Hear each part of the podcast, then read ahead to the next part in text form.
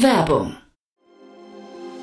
Sei dabei beim HTGF Family Day am 11. und 12. Juni in der Station Berlin. Für zwei Tage voller Inspiration und Business. Tauche ein in ein einzigartiges Netzwerkerlebnis mit bis zu 1500 Teilnehmenden. Erkunde das innovative Seed- und Later-Stage-Portfolio des Hightech Gründerfonds. Lass dich vom vielseitigen Programm inspirieren und knüpfe wertvolle Kontakte. Sichere dir jetzt dein Ticket. Mehr Informationen findest du unter www.family-day-htgf www.startup.de. Hinweis. Startup Insider übernimmt keinerlei Haftung für die Richtigkeit börsenrelevanter und unternehmensbezogener Daten.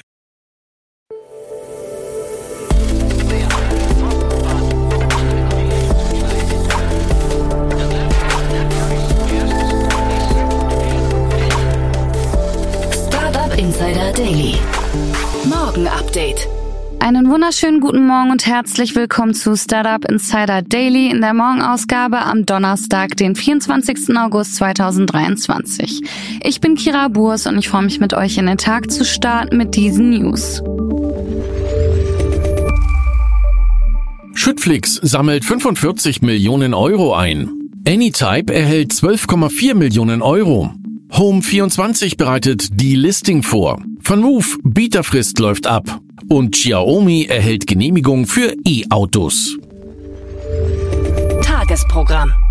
Bevor wir aber näher auf die Themen eingehen, lasst uns kurz einen Blick auf das heutige Tagesprogramm werfen. Nach dieser Morgenausgabe geht's weiter mit Investments und Exits, wo wir Niklas Rabeck von Capnemic als Experten zu Gast haben und er die Finanzierungsrunde von Qualifies analysiert.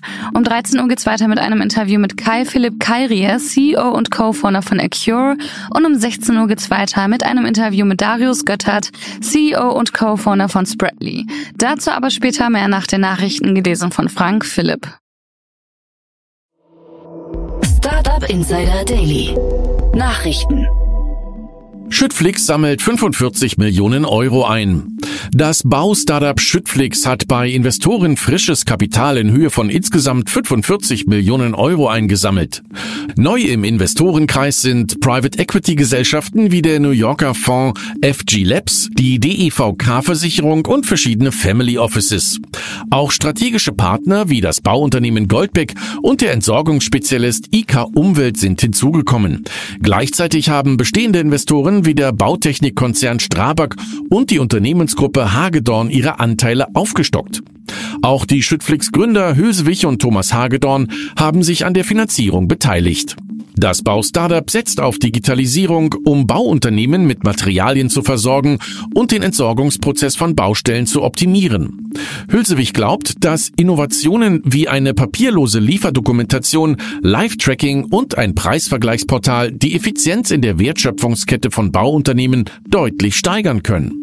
Ziel des Unternehmens ist es, die Logistik auf Baustellen durch kürzere Wege und digitale Materialbeschaffung zu verbessern und damit letztlich den CO2-Fußabdruck in der Baubranche zu verringern.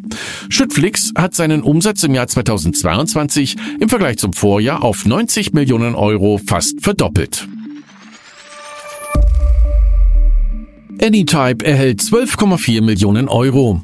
Der Berliner No-Code-Webbuilder Anytype hat eine Finanzierungsrunde in Höhe von 12,4 Millionen Euro abgeschlossen.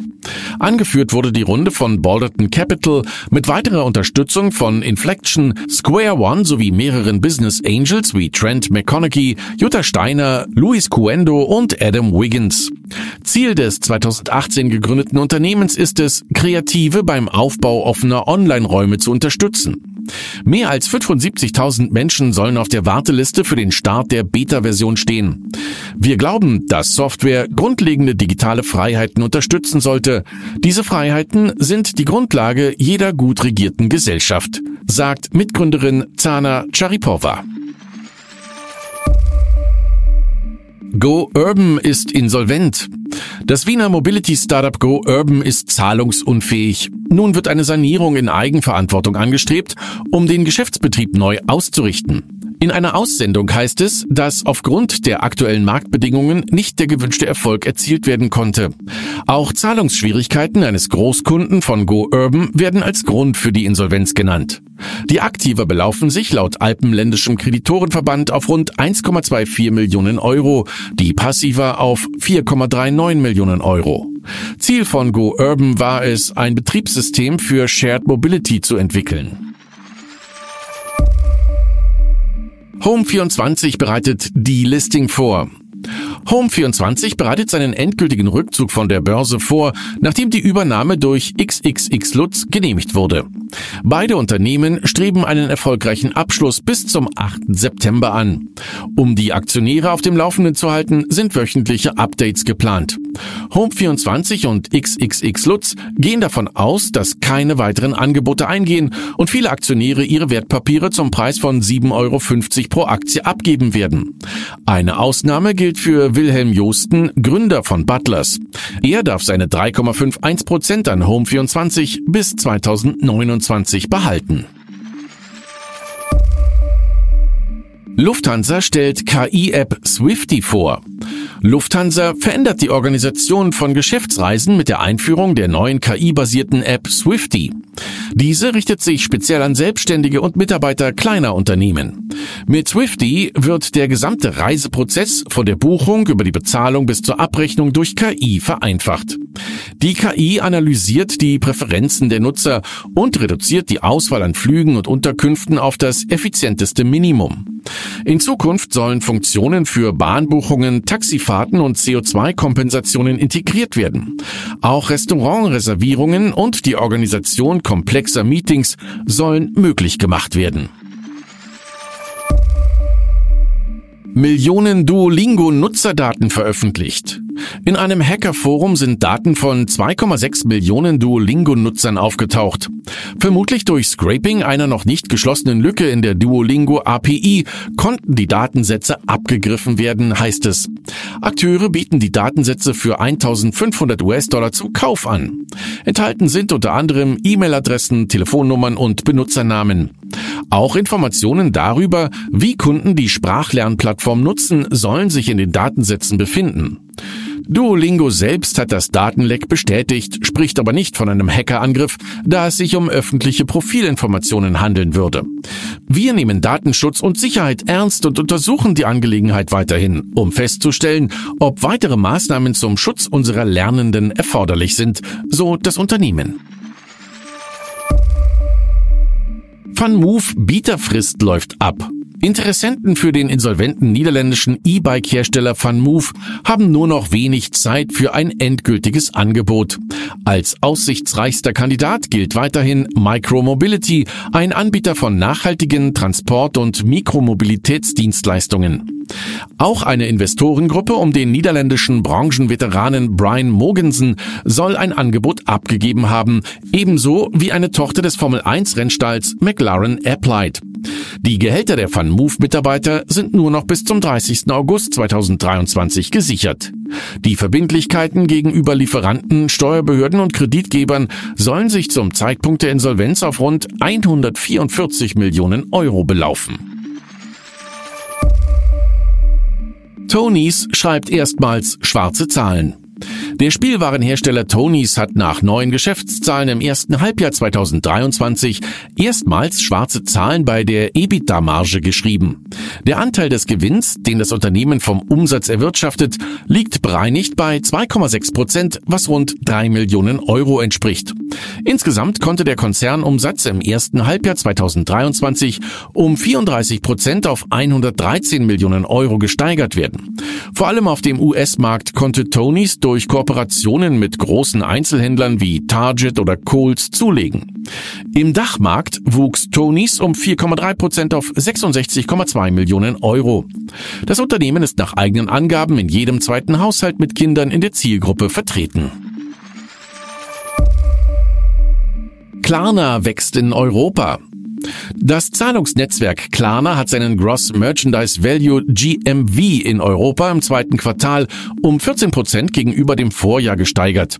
In Deutschland lag das GMV-Wachstum im zweiten Quartal bei 12 Prozent im Vergleich zum Vorjahr. Die Zahl der Handelspartner stieg nach eigenen Angaben um 13 Prozent auf jetzt 470.000. Europaweit zählt das Unternehmen mehr als 100 Millionen Kunden. Klarna ist seit 2020 in elf europäischen Märkten aktiv, zuletzt in Tschechien und Rumänien. Während das Wachstum anderer, vor allem kleinerer Anbieter zurückgeht oder sie die Marktregion ganz verlassen, verdoppeln wir unser Wachstum, sagt Sebastian Simiatkowski, CEO von Klarna. Xiaomi erhält Genehmigung für E-Autos. Vor mehr als zwei Jahren hatte das chinesische Unternehmen Xiaomi erstmals Pläne für ein eigenes Elektroauto vorgestellt. Nun hat der für seine Smartphones bekannte Hersteller eine Genehmigung von der Nationalen Entwicklungs- und Reformkommission des Landes erhalten, wie zwei mit dem Vorgang vertraute Personen berichten. Noch im Dezember soll die Produktion des ersten Modells anlaufen. Für den Start der Serienproduktion, der für 2024 geplant ist, muss noch das chinesische Ministerium für Industrie und Informationen grüne grünes Licht geben.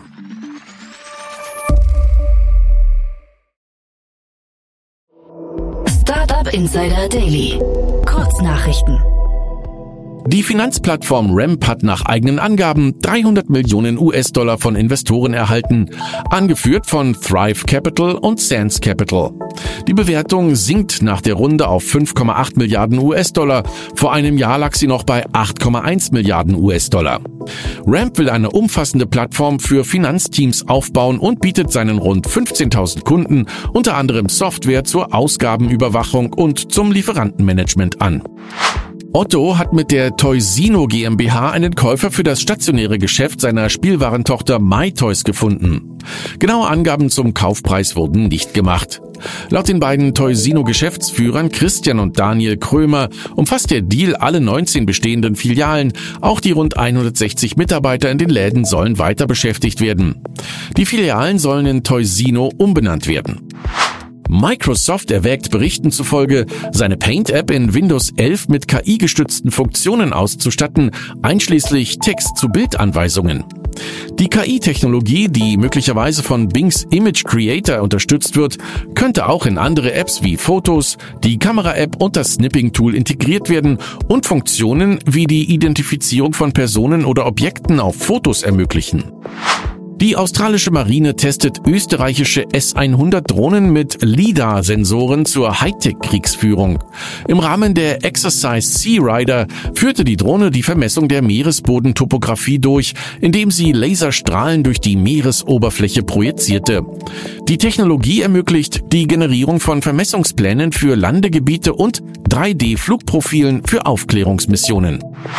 Der Neo-Broker Scalable Capital erhöht sein Zinsangebot auf 4% für neue Einlagen ab September. Jedoch unter der Bedingung, dass Kunden das Abonnement Prime Plus für 4,99 Euro pro Monat abschließen und mindestens vier Wertpapiertransaktionen im Zeitraum von September bis Dezember durchführen. Dieser Schritt bereitet das Fintech auf das bevorstehende Verbot von Payment for Order Flows vor und stärkt die Unabhängigkeit von Rückvergütungen. Die Auszahlung des Zinsbonus erfolgt im Januar 2024. Und das waren die Startup Insider Daily Nachrichten für Donnerstag, den 24. August 2023. Startup Insider Daily Nachrichten. Die tägliche Auswahl an Neuigkeiten aus der Technologie- und Startup-Szene. Das waren die Nachrichten des Tages, moderiert von Frank. Und jetzt zu unserem Tagesprogramm für heute. In der nächsten Folge kommt wie immer die Rubrik Investments und Exits. Dort begrüßen wir heute Niklas Rabeck, erst Investment Manager bei Capnamic. Das Frankfurter Startup Qualifies hat in einer Finanzierungsrunde 12 Millionen US-Dollar erhalten, um seine Compliance-Sicherung für Pharmafirmen zu stärken und die Lieferketten-Compliance im Gesundheitswesen mit Hilfe der Finanzierung zu verbessern. Spannende Analysen dazu gibt's dann in der Podcast-Folge nach dieser Folge. Um 13 Uhr geht's weiter mit Kai Philipp Kairea, CEO und Co-Founder von Acure. Acure Battery Intelligence hat 7,2 Millionen Euro eingesammelt und ist ein Anbieter von prädiktiver Analyse-Software zur Gewährleistung der Sicherheit, Leistung und Lebensdauer von Batterien für Energiespeicher, Elektrofahrzeuge und anderen Anwendungen. Mehr dazu gibt's dann um 13 Uhr. Am Nachmittag geht's weiter mit Darius Götter, CEO und Co-Founder von Spreadly. Das von Münchner Studierenden gegründete Startup Spreadly übernimmt Klink, einer der ersten Anbieter für digitale Visitenkarten und das weniger als einem Jahr nach der Gründung. Richtig cool, mehr dazu gibt's dann um 16 Uhr. Und das war's jetzt schon von mir, Kira Burs. Ich wünsche euch einen wunderschönen Start in den Tag und wir hören uns bald wieder. Macht's gut.